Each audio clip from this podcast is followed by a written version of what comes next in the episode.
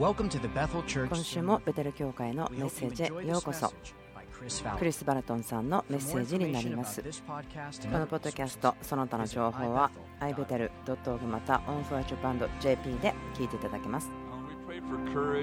え祈ります。その勇気と勢い力が解き放たれますように今日ここに持ってきた人々がそれを解き放つことができますように人々が励まされ私たちが神様と出会うことができますようにまたその出会いとなりますように。私たちを通して人々が神と出会いそして変化がありますように。私が感じるのはその時や季節がしっかりあるということです。そのある事柄に対してその日曜日に前から教える語る説教台から語ること。そのことによって私たちは人生の知恵やスキルいろいろなことを学ぶことができます。それらは良いことであってそのことここでも起こります。それは良いと思います。でもある時には神様は何かをするんですけどその私たちが何かスキルを学ぶわけではなくてでもその予言的な宣言がある。そのような時もあるんです先週もそうだったんですけどもある御言葉を自分は考えていました。祈りの家にいたんでたんですけどもである御言葉が自分の思いのところにやってきたんです。こんなことありますか？あの、まあ、自分は聖書を30年読んでいますけども聖書どこにあるのかは分かるんですけどその何章何節までは覚えていないんですね。自分がページを開いたらあここにあるとあるんですねで特にですねそのような時には iPhone を使っていたらページをめくることもできませんからうまくできませんよね。で自分がその祈りの家にいてプレイハウスに行っていました。でそして検索をしてみたんですね。Google を使って。本当に知っているんです。Google はまるで全部知っているようなんですねまるでその Google が人であって救われてるぐらい知っている。まるで Google があなたのお母さんのようにですね。ああなたこんなこと間違って言ってるけど本当はこういうこと言ったんじゃないのっていうふうにしてくれるぐらい。その Google で誰が働いてるのか分かりませんけれども何かその判断することがすごく上手だなと思ってしまいます。で自分がですねあこのことを探したいこの聖書箇所を見つけたいと思ったら大体キーワードを入れたらパッと出てきますね。まあ私、Google のことよくわからないのでこんなこと言ってるんですけれども、まあ、とにかく。私が今日話したいことはですね暗い季節に立ち向かう時という話をします。ある聖書箇所がですね先週思いがあったんですけどもジェーンさんがですねそのことを皆さんに宣言しまたジェンブライアンさんも歌を歌いました。それは励ます歌ですねその弱い者が強くされ救い主の愛によって。そして私の中でも主が主であって全ての主であるそのような賛美でしたけどもそれはすごく確認でありました。先週ですね祈ったので今週説教するという形になります多くの方たちの上に宣言になると思うんですけどもイザヤの35からですね語りたいと思いますこれは励ますということですね。人々を励ますということなんですけども、あ今、詩篇と言ってしまいましたが、イザヤ書ですね。イザヤ書の35章。もちろんですね、詩篇もすごくですね力強いところがありますけれども、はい、まあ、とりあえずイザヤ書を使います。イザヤ書の35章、読んでいきましょう。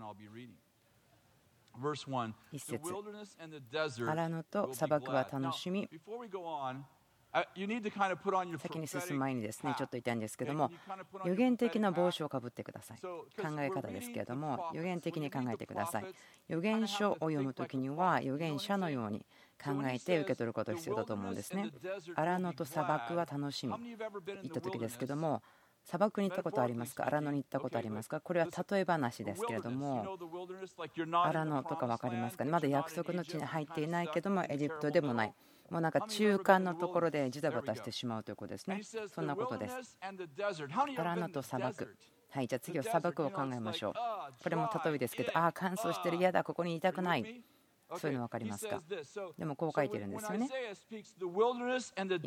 イザヤが荒野と砂漠が楽しみといった時に分かりますか？私たちの人生の中の季節を語っている話であってこれは実際的なこと、なんかこの砂漠にあるサボテンがハッピーになる、そういったことを言ってるわけではないんですね。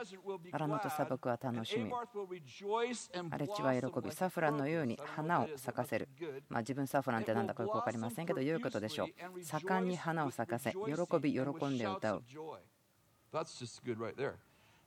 ですね、レバノンの栄光とカルメルやシャロンの意向、これに賜るので、彼らは主の栄光、私たちの神の意向を見る。いい言葉ですね。彼らは主の栄光、私たちの神の意向を見る。ということがありますけども、iPhone に Siri っていうプログラムありますけど、私はですね Siri に自分のことをですね、まあえ陛下、その英語ではその陛下という言葉の時にこの意向という言葉が入るんですけども、私の名前何ですか？って聞いてみたんですね。ああなたクリスですけども、でもあなたは私あなたのことを陛下と呼ぶようにと言ってますよねというふうに書いてきました。ある人がですね、いや、シリにですね行って名前変えることできるよというふうに聞きました。で、ある時車を運転していて、もちろんシリをですね通じて、えと道を案内してもらってました。そしたらですねあっちに行ってこっちに行ってって言ってそのあがきにですねシリは殿下あなたは道に迷いましたと言ったんです。まあ今のところですね全然完全に聖書とは関係なく外れてしまいましたけどもとにかく彼らは主の栄光私たちの神の栄光を見る。弱った手を強め緩めく膝をしっかりさせよ心騒ぐ者たちに言え。聞いてください。心騒ぎ焦っている者たちに言え強くあれ。恐れるな。見よあなたの神よ。復讐が神の報いが来る。神は来てあなた方を救われるとあります。その時目の見えないものの目は開き。いつですか？私たちが勇気を出した時弱った手が強め緩めく膝がしっかりさせてそして心騒ぐ者たちが強くなった時です。その時に目の見えないものは開き耳の聞こえない者の耳は開き足の泣いた者は鹿のように飛び跳ね口の聞けない者の舌は喜び歌を荒の水が湧き出し荒れ地に川が流れるからだ。焼けた地は沢となり潤いのない地は水の湧くところとなり終わります。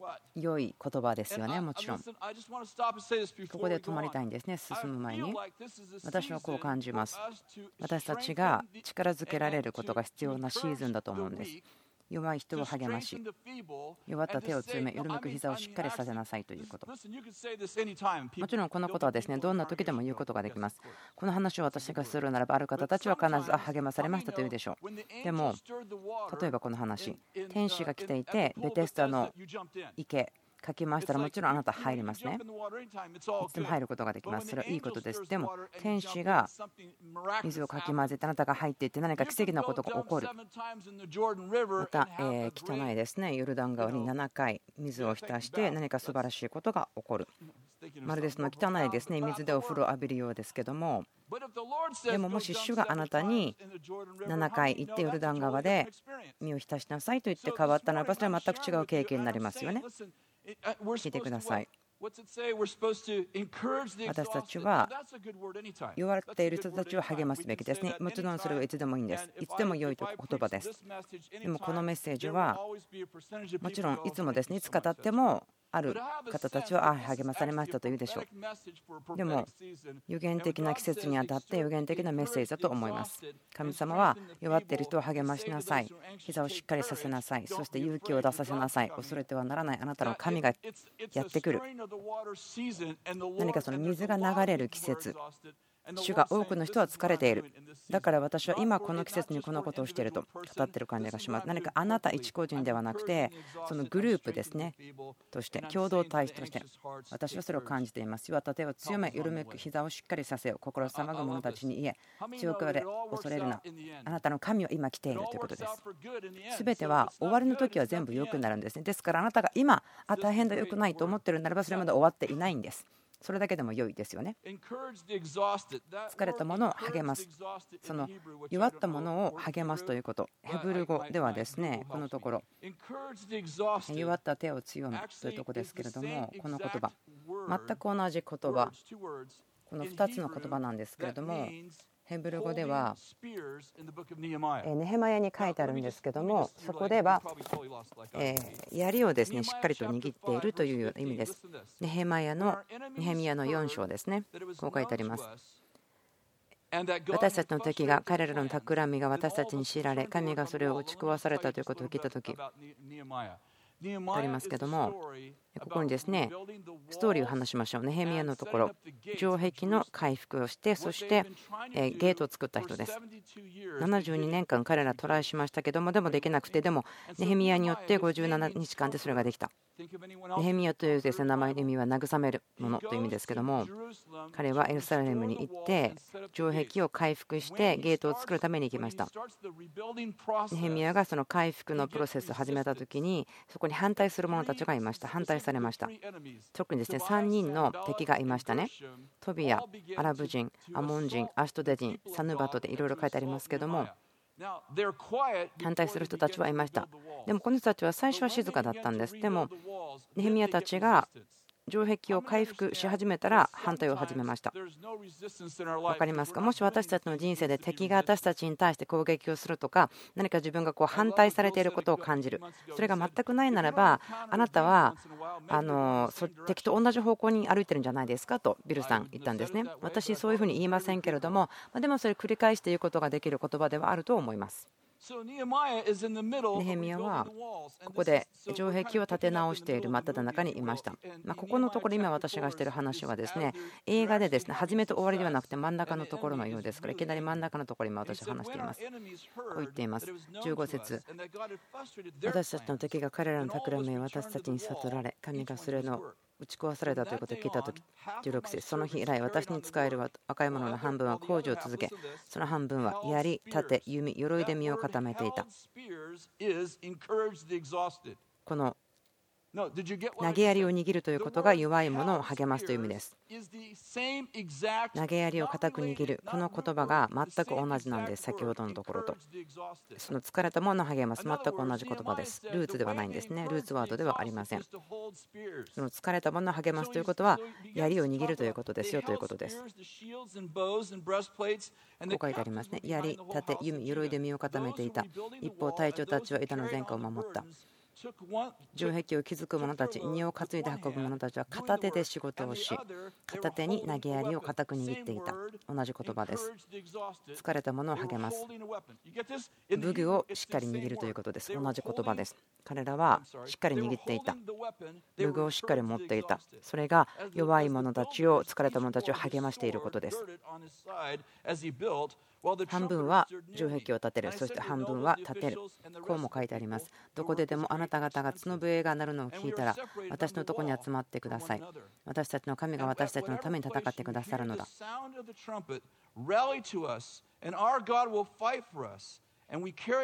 こうして私たちはこの工事を進めたが、その半分のものは疲れたものを励ます。半分の人たちは疲れた人を助ける。半分の人たちは夜明けから星の現れる時まで立てていた例えば人生の中で私たちは自分たちの人生の城壁の回復をします。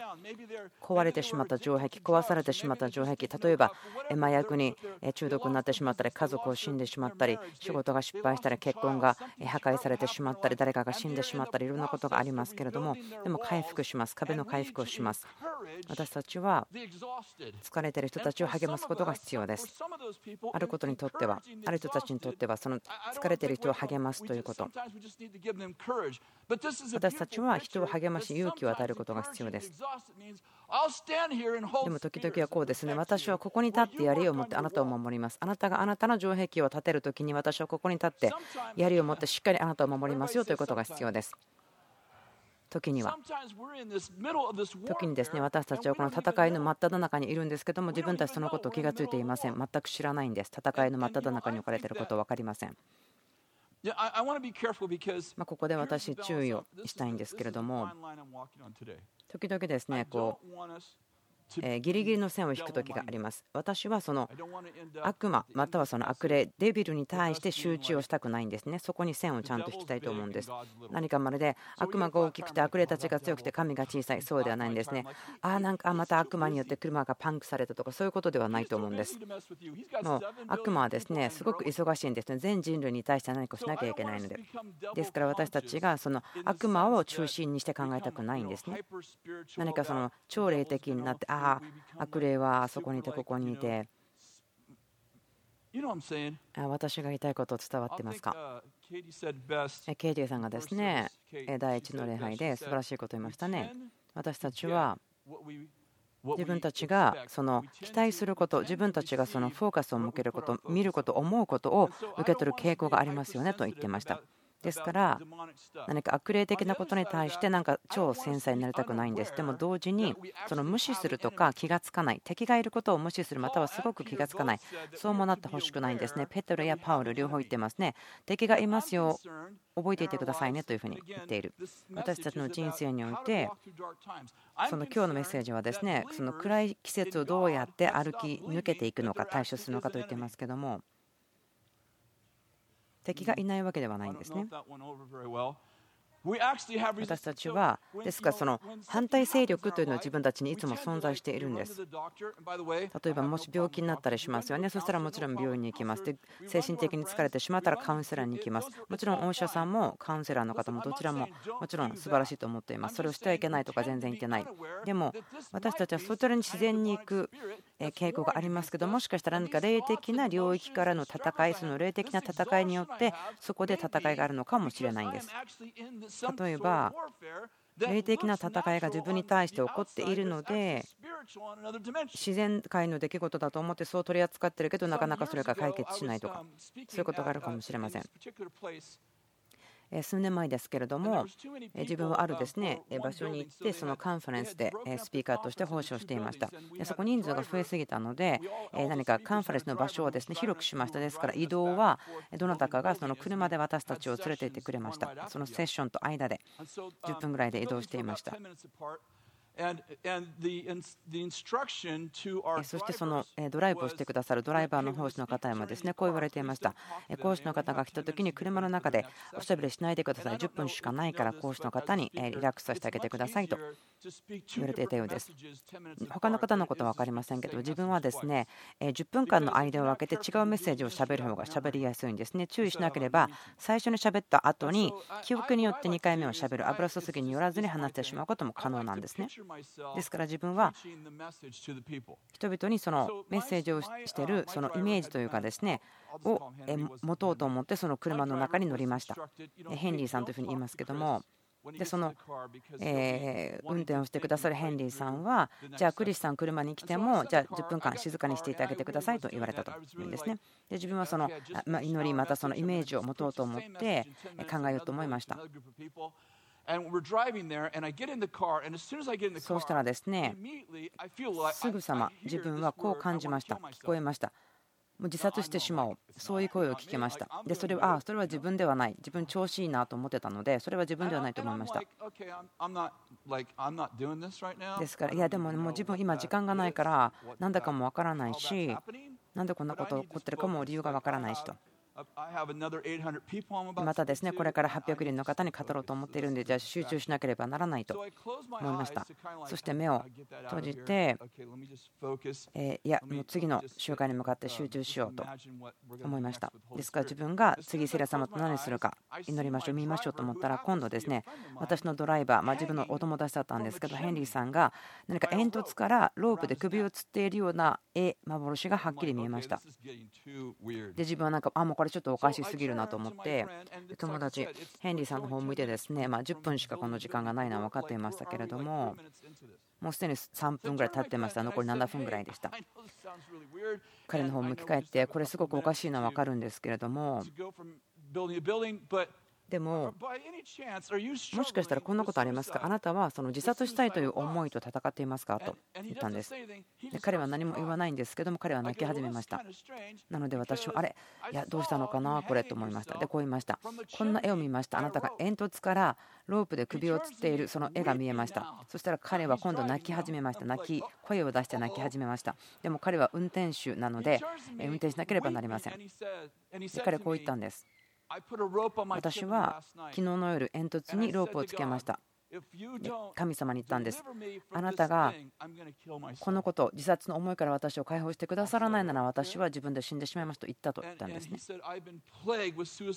この自殺をしたいという思いによって、もう昼夜止まらず苦しんでいるんですか、こ6ヶ月間というふうに言っている。思いの中の戦いに6ヶ月間苦しんでしますと。昨日の夜、あまりにも自分を首を吊るべきだと感じました。だからその準備をしたけどそれができなかったんです。そして神様に言いました。今日あなたが私をこの思いから解放してくれなければもう自分死にますと言った。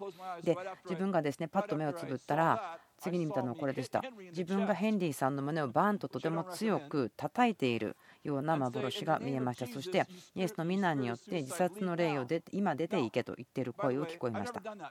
で、自分そのことま一度もしたことありませんでした。でもそのような幻ですね。自分の思いの中の絵、幻と言いますけれども、そこで見たので、ヘンリーさんに聞いたんです。あのすごくおかしいと思うんですけども、でもヘンリーさんは泣いてたんですね。だからまあ変だけどと言ってももう気にできなかったと思うんですけども。ヘンリーさん私はこんなもの見えました。私があなたの胸を力強く叩いてそして聞けました。イエスの皆によって自殺の霊を出ていけと。だから私あなたの胸をバンと叩いてそれをするようなその霊が去るようにするべきだと感じます。で、そのヘンリーさんはですね、もう泣いているけど、どうぞやってください、お願いします。叩いていいですよ。重要だかどうだか分からないんですけど、これ、なんか重要だと思うんです。あなたの胸強く叩くこと大事だと思うんです。で、彼はですね、どうぞいいよ、僕気にしないよ。でも自分、いや、自分気になりますよ。なぜならば、あなたが私を運転してるでしょう。で、自分はですね、しっかりじゃあ両手で、えー、っと、ハンドル捕まっててくださいねって私言ったんですね。これは全然ですね大げさに喋ってないんですね。ですからそのヘンリーさんはしっかりとハンドルに捕まって自分はですねいや自分今見たことが本当にちゃんと効果があるなと思って彼の胸をバーンと叩いたんです。イエスの皆によって今すぐ去れと言ったんですね。自殺の霊を今去れと言って彼はわーと言ってそうなったんです。私こう思ったんですね。イエスの皆によって車を自動的に運転されよう。祈ってないですけど思いました心の中で。次のビルに到着するまで残り2分ぐらいだったんだけど沈黙でした車の中が。彼はですね、おおと言っただけで終わりました。ですから待っていて。でも彼が浸透してたので私ヘンリーさんに聞きました。あなたどうですか？そしたらヘンリーさん、ああれ言ったよと言ったんです。あれは去った。なんでわかるんですか？って聞いたら、もう1秒でもある平和というのがもうしばらく全然なかった。もう昼も夜も戦ってた。だから今それがないのはすごく分かります。言ったんです。でその後の3週間後ぐらいですね、彼に会う機会がありました。でこう言いました。あクリスさん、本当に私、あなたによって人生救われましたよ。だから私、あなたのために何でもしましょう。あなたがそこでやってくれなかったら、自分は首つってたでしょうと言いました。でまた自分、違う町にいた時にカンファレンスで、彼ですね、私のところにやってきました。覚えてますか？あなたは私の人生救ってくれましたよね。だから私、何でも自分のできることあなたのためにしますからねと。時々私たちはそのまあ悪い思いを持つだけなんですけど、ある時はただそれだけではないんです。それ以上です。その槍を持って立っててもらうだけではなくて、まあ、何かそれ以上のことが必要だと思います。弱っている、疲れている人を励ますというのは、あなた頑張ってるよねっていうだけではなくて、何かもっと別なことをしなければならない。分かりますか？戦いを人々のためにすることが必要な時があるんです。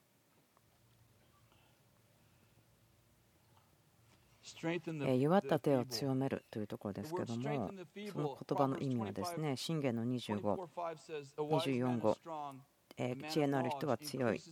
知識のある人は力を増す。ですからその力を増すという意味なんです。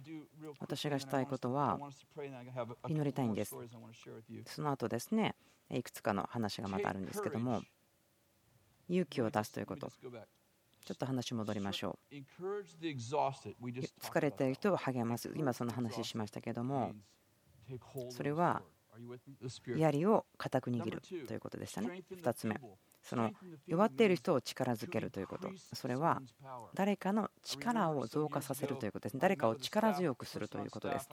何年か前ですけれどもまあ私たちと一緒に働いていたご夫婦がいたんですけども何かその人生の課題を共に戦っていましたけどもまカウンセリング的なことをしていましたで3回目ですね面会がありました自分はできることをして彼らは私に感謝してくれたけどあ打ち破りがなかったなと感じていましたそして私は違う人にいてですね、えどう思いますかと聞いたんです。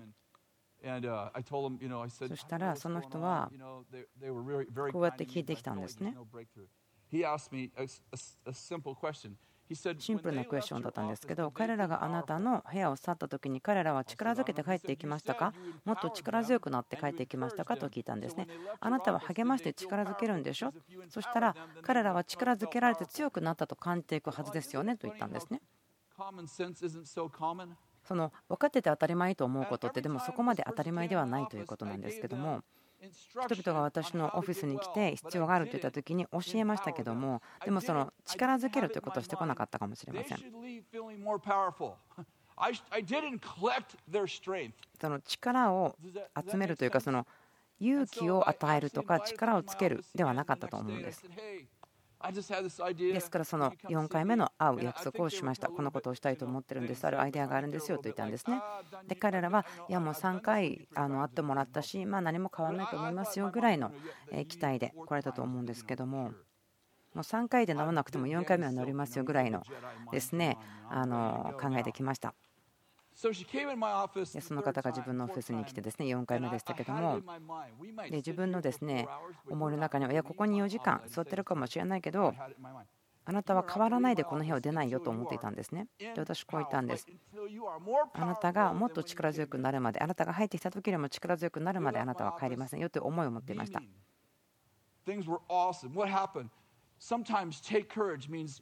勇気を出すということはあなたの力を集める。あなたの力を集める。ですから話をこう始めました。これらのことはあなたの人生の中の素晴らしいことです。私は彼女に話しましたその方が持っている力強いところそして私たちがそれ抜きにはできないという理由。なぜ彼女がそのチームの一員であるかということそして彼女がチームに与えてくれているものいろいろな違うことですけどもそれらの事柄ですね。それを集めて彼女に見せて彼女あなたはこれですよあなたがこれなんですよって彼女泣き始めたんですね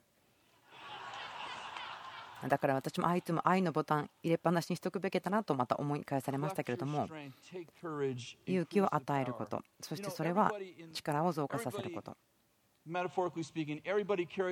例え話ですけれどもみんながですね全員がバケツに入っている水とですね3.7リットルの油を持っていますガソリンを持ってるんですね。これ例え話ですよ本当の話ではありませんけれどもバケツに入った水と同じぐらいの量のガソリンをいつも持っています。真理というのはこういう人と一緒にいたいですよね。夢に油を注ぎ恐れに水を注ぐ。お水を恐れの火にかけてそれを消してくれる人そして情熱を情熱と夢というところにガソリンをかけてもっと燃やしてくれる人が必要ですね。でも時々いませんか？あのあなたの情熱とか夢の炎に水を注ぐ人いますよね。そういう人が周りにいるんだという人私知ってます。自分は持ってないですけどそういうことを聞いたことがあります。ビルさん、こう言いましたね。あなたの思いの中に希望を持てないところがあるならば、それはあなたは嘘によってすごく影響を受けてますよということ。私の息子、ジェイソンさんですね、本当にいろいろな大変な経験をとっています。ですから、彼は何回もその話分かっちゃっていますから、大体2年ぐらい前のことだと思います。私、彼のために祈っていました。そして彼がゲストスピーカーとしてですねカンファレンスに出かけていったんですけど、彼は調子が悪かったんです。こんな感じでした。体が全身が痛くて、手足も痛い。なぜならばそれはあのストレスとかから来る非常な過労があったんですね。何か物を握るとか、グラスを握るとかもできない。もう多大なストレスとかそんなことの家だったんですけども私もちろん息子と話をしていましたでもカンファレンスに行ってそのために祈ってましたでもその彼は出ていく前にあまり楽しみじゃないんだ心配だよと言って出てきましたけど自分は彼がカンファレンスに行っている時に祈ってました。その壊れ物というですね字が彼のおでこに書いてあるのが見えたんですね。祈りの時間にそれが見えました。彼のおでこにですね壊れ物というふうに書いてある。でそこからですね2つですねアルファベットが落ちて今度は俊敏なという意味に変わったんです。ああ、これは神様の言葉だと思ったんです。でそのことですね祈りました夜に。で次の日彼はまだちょっと具合が悪くて。あまり受かってない具合悪いよと言ったんですね。でも私は息子にこう言いました。私、昨日神様と会って、あなたの頭にその壊れ物と書いてるのを読めましたよ。だからね、あなたは自分のことを壊れ物と思うかもしれないって言ったら息子はうんうんそうだなと言ったんです。でもそのフレジャール、その壊れ物という言葉が俊敏というふうに変わったんだよと自分言ったんですね。息子はですね、あれ？って分からなかったようなんで、もう一回言いました。あなたは壊れ物から俊敏であるものに今動いてますよ、移行されてますよと言ったんです。で息子はですねそれを受け取りますと言ってくれました。次の日には彼は良くなり始めていました。で何ヶ月かかかりましたが、その痛みは全部なくなって感情的にも元気になりました。覚えてますか？その命と死の力はあなたの口の中にある下にあるよと聖書には書いてあります。時々私たちはあなたは壊れ物じゃないですよっていうことを言うこと必要かもしれない。恐れないでください。覚えていますか？私たちが見ることは言葉にある油注ぎなんですね。だから恐れないで大丈夫だよ、ありがとう、分かってるよ、そうじゃないんですね。神様がヨシュアに恐れてはならないと言った時。それは提案ではなかったんですね。心配しない方がいいよとか恐れない方がいいよではなくて恐れるな。強くあれそれは命令でした。神様からの命令だったんです。もちろんですね気をつけたいと思うんですよね。その悲しむ者と共に悲しむ。もちろんそれもそうです。それが必要なことがありますね。時にですね教会はその悲しんだり苦しんだりするのを何かこう恐れたりとかこう悪いことのようにしてしまってただ喜んでいなさいと言ってきたかもしれませんそうでないんですね同時に季節がありますからそのようなシーズンにはですね人々はこのようなことを聞かなければならない時があるでしょう。へい、勇気を持ってください。強くありなさい。神様がジョシュアに語った時ですね、強くあれ、大しくあれ。それは彼に対して、その荒野ではなくて、その約束の地のことを言ってたんですね。約束の地に入っていくことを恐れてはならない、強くあれと。ヨシュアはですね彼が一緒にいた人のゆえに40年間荒野にいたんです。もう一回言いますけれども分かっていただけていますか？ジョシュアがですね40年間荒野にいたのの理由は彼が恐れたからではなくて人々が恐れていたからなんです。でどうするべきですか、まあ、もしかしたら彼はそうかもしれません。あなたどうですか？時々私たちは自分たちの恐れを正当的に見てしまう人と一緒にいるんですね。チャレンジしてくれないんです。ある人たちがいますけども、あ自分は恐れを持ってませんという時ありますけど、ま例えばこんな例えをしましょう。もしあなたが飛行機に乗ることを恐れていて、では飛行機に乗らないよって言ったならば、それは別に恐れを感じないですよね。その恐れの中で結局生きています、選択をしますよね。怖いことはしないというふうにしますから、自分もですねその飛行機に乗るの長い間乗りませんでした。恐れがありました。でも私は昔はですねえとだいぶひどい兵所恐怖症的なところがありましたからその私が出ていいよと言われるまで出られないというのが怖かったんですね。すごく怖かったんです。私がしたことはですから飛行機には乗りませんでした。多分ですね38 8歳になるまで1回ぐらいしか飛行機に乗りませんでした。それが怖かったからですね。でもあなたが国々を弟子化するために召されていて飛行機に乗れないならば、飛行機に乗ることを恐れるならば、あなたをすごく小さくします、制限します。あなたの使命、運命を自分が勇気を今持っているところしかできないならば何もできない家にいて何も変わらない。人々は言いますよね。ああ、なたそれ、恐れがあると思うよ。いや、僕恐れてないよ。怖くないですよ。なぜならばそれはあなたが怖いと思っていることに踏み出さないからですよねと言ってるんですね。だから神様は強くあれ恐れるなと言うんです。ヨシュアは荒野を恐れたわけではないんです。彼は約束の地ですね。入るべきの約束の地を恐れていました。という言葉ですね。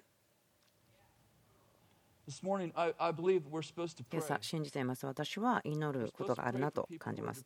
そのうつの人ですね、落ち込んでる人、そしてその深刻な疲労感と戦っている方、ただのあ眠れなかったから今日疲れている、そうではなくて、えま、その重症な、何かその不眠症の重症みたいな方たちのためですね、祈りたいと思います。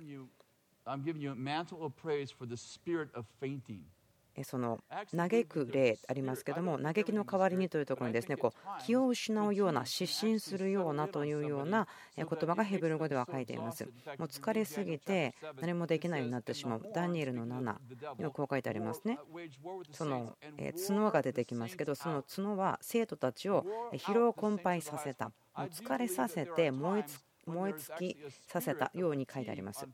ですから人々にあるその燃え尽きてしまうような疲労感、どんだけお休みしてもまだ疲れてる、疲れが全然取れない。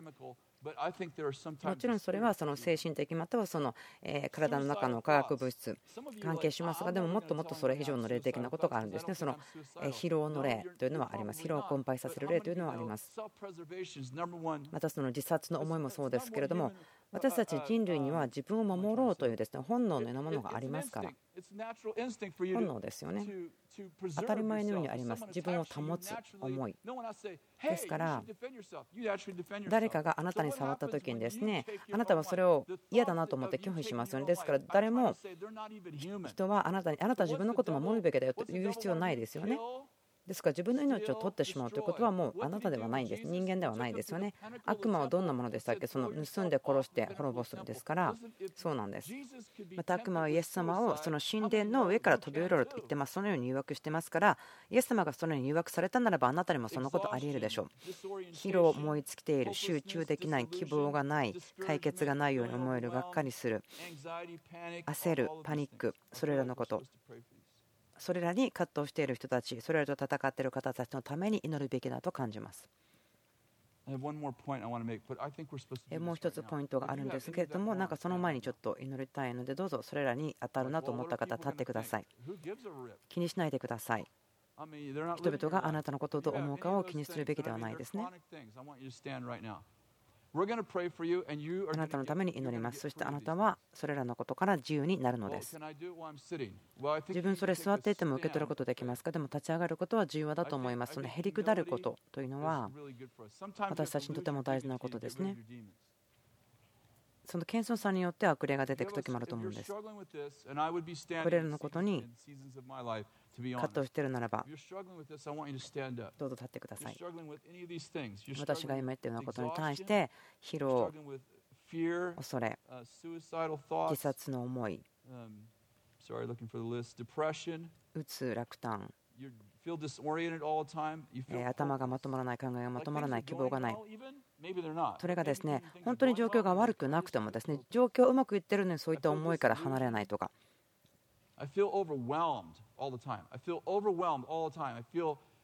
何か自分がもう自分がどんなに頑張ってももっともっとやらなければならない。何かそういうような思いを感じているとか。焦るですね。そのパニック症候群で。いつもそのパニックと戦っているとかそれが今ここになくてもそのベテル TV ですね。見てる方どうぞ立ってください。祈ります。えでもそんなにですね大きい態度で僕が祈るあなた誰ですか？いや自分ただのクリスですけれどもでも私祈ります。私はこれをするためにですね今日送られました。特に今日このことを祈りなさいと主から書いていますからその言いますけどもその壊れやすいものから素早い俊敏なものに変化それがあなたに起こります。イエスの証は予言の例だと書いてありますから自分の息子に起こったことですね。例えば彼の人生の中ではいろんなびっくりするようなことが起こりましたあなたも同じようなことを経験しているかもしれません。もう大変な状況がいっぱいいっぱいあるんです。でも自分はもうとってもそれに疲れ果ててる。そう立ってください。いつもですね自分は人々があなたに祈る、そのことを導きますね。その体ですから。でも今日ですね、主はあなたが祈り、あなたが宣言しろと言われたので、それをします。まずですね、私、祈ります、宣言します。でもその後にですね、ヨエルの3章のとこですね、弱い者は私は勇士だと言いなさいというところで皆さんに宣言していただきたいと思います。え手を心に置いてください。主よ私は勇気を解き放ちます。それは他の領域から来るものです。今、すべての人の心にイエスの皆によって宣言します。その鬱を取り去ります。解決しないこと、希望がないこと、落胆していること、打ち砕きます。そしてもう焦ったりいっぱいいっぱいになってしまうこと、またその自殺の霊の力、打ち砕きます。疲労、過労、それらの霊、それらの影響、そして人々が影響されているもの、それらを打ち壊します。イエスの皆によって。私にイエスによって与えられた力を持ってそれを打ち壊します。そして平和を宣言します。喜びと愛を宣言します。祈ります。あなたがその平和が自分の心に流れ込んでくるのを感じるようにそのヘンリーさんがああの例はもう行った終わったなくなったそう分かったようにあなたもそうなることを語ります。あなたは新しい領域新しい場所に入ってきました。昔のものを置いていきました。あなたはイエス様にあって今自由です。ですからこう言ってください。後で3数えますけどもこう言ってくださいね。私は強い。私は勇士だと弱い者は私は勇士だと言えと書いてありますからこれはあなた嘘ついてるんではなくてあなたは自分自身に対して状況に対して宣言をしてるんですね。123私は勇士である。もう一回いきましょう。私は強いもの。どうぞ今座ってください。もう一つだけストーリーを話しましょう。良いですね。はい主に賛美をしましょう。拍手をしましょう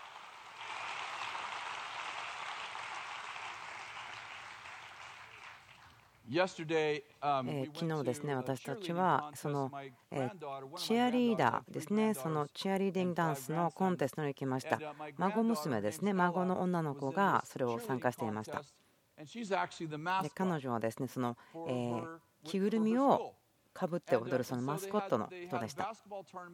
バスケットボールのトーナメントがあってそのバスケットボールのトーナメントの前にそのチアリーディングの何か競争会があるんです。大体学校がですね12個参加していたんですけども私たちの孫が行っているですね学校のチームがまずやってきてで私たちはその孫ですねカイオリというですね動物の着ぐるみを着ているその彼女を待ってましたちょっとですね説明するならば孫娘はどちらかというとですね恥ずかしがり屋なので人前に出てくるとかそういうタイプではないです多分だからあの着ぐるみを着ていたんじゃないかなと思うんです。でから自分がその自分の娘がですね孫のね彼女がそのチアリーディングにするんだよって言ったらすごく驚いたんです。まあ、そのでも彼女がその着ぐるみに入ってるんだって言ったらああそうなの？って分かったんですね。納得しました。で、えその当日にえとチアリーディングのダンスが終わりました全部12スクールがですね終わったんですけども自分の孫娘は出てこなかったんです。おかしいなと思って娘がですねちょっと審判のとこに行ってみるわと言って話をしたんです。そしたら審判の方たちはああごめんなさいすいません。彼女はその着ぐるみを着てする人の唯一の人だったので完全に彼女のことを忘れていました。彼女のことを含めるのを忘れました。でも娘がですね審判たちにもえいやもういっぱい練習したのでやってきましたよ、頑張ってきましたよと言ったらですね審判たちはじゃあハーフタイムでどうぞやってください、ハーフタイムで彼女が踊ってください、ショーやってくれていいですよと言ったんですね。でその娘がやってきてこう言ったんです。あハーフタイムショーを彼女がしますよって言ったら自分たち家族、彼女のことを知ってる人たちはいやそんなこと無理でしょ、孫娘あれちゃんそんなことできないと思ったんですね。なぜならば彼女を知らなかったら分かんないと思うんですけど彼女を知ってるから自分たちはいや彼女にはちょっと他の人ならできても彼女にはちょっとと思ってたんですね。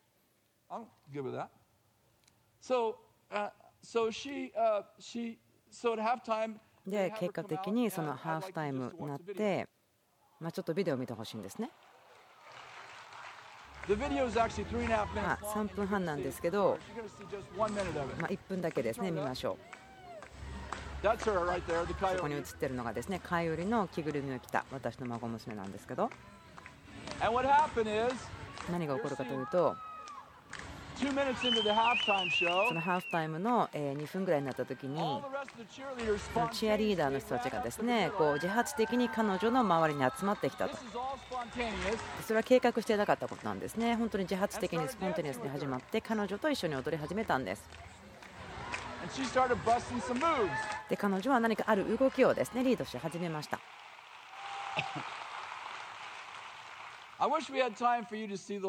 全部見てもらえばすごくいいかなと思うんですけども。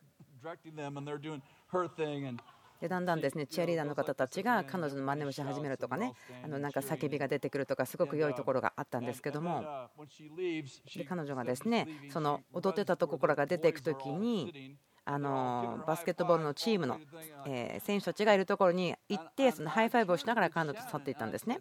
で自分それを見ながらね、彼女はあんなこと前もやったことあるのってそのお母さんに聞いてみたんですよ、娘である。でも彼女はそのことを決してしたことがなかったと言ったんです。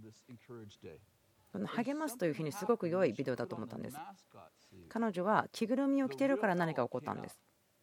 それがなければ出てこなかったものが出てきた。で自分それを見ながら娘に言ったんですね。孫娘の彼女の中にはこれ彼女入ってたけど着ぐるみによって隠れたらそれが出てきたんだね。隠れていたものがと思ったんです。で自分思ったんです。私たちもみんなキリストにあって隠されてるでしょ。私たちがしたかったなと思っていたことが出てくるんです。そして私たちがそれをしている時にそのなんか動きをですね導くこともできるようになるんです何かその動きをですねリードすることもできるんです。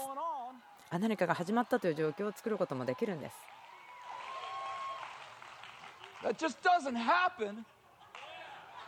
でもただそのことが起こらないのはキリストにあって隠されているということがなければそれあっても起こらないんです。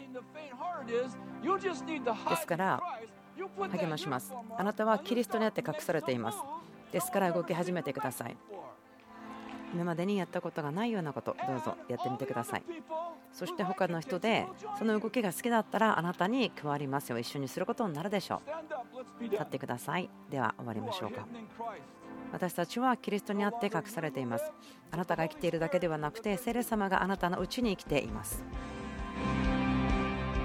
今週もベテル教会のメッセージ聞いてくださってありがとうございます。ベテル .tv またその他のことにもベテル教会のことを見ることができます。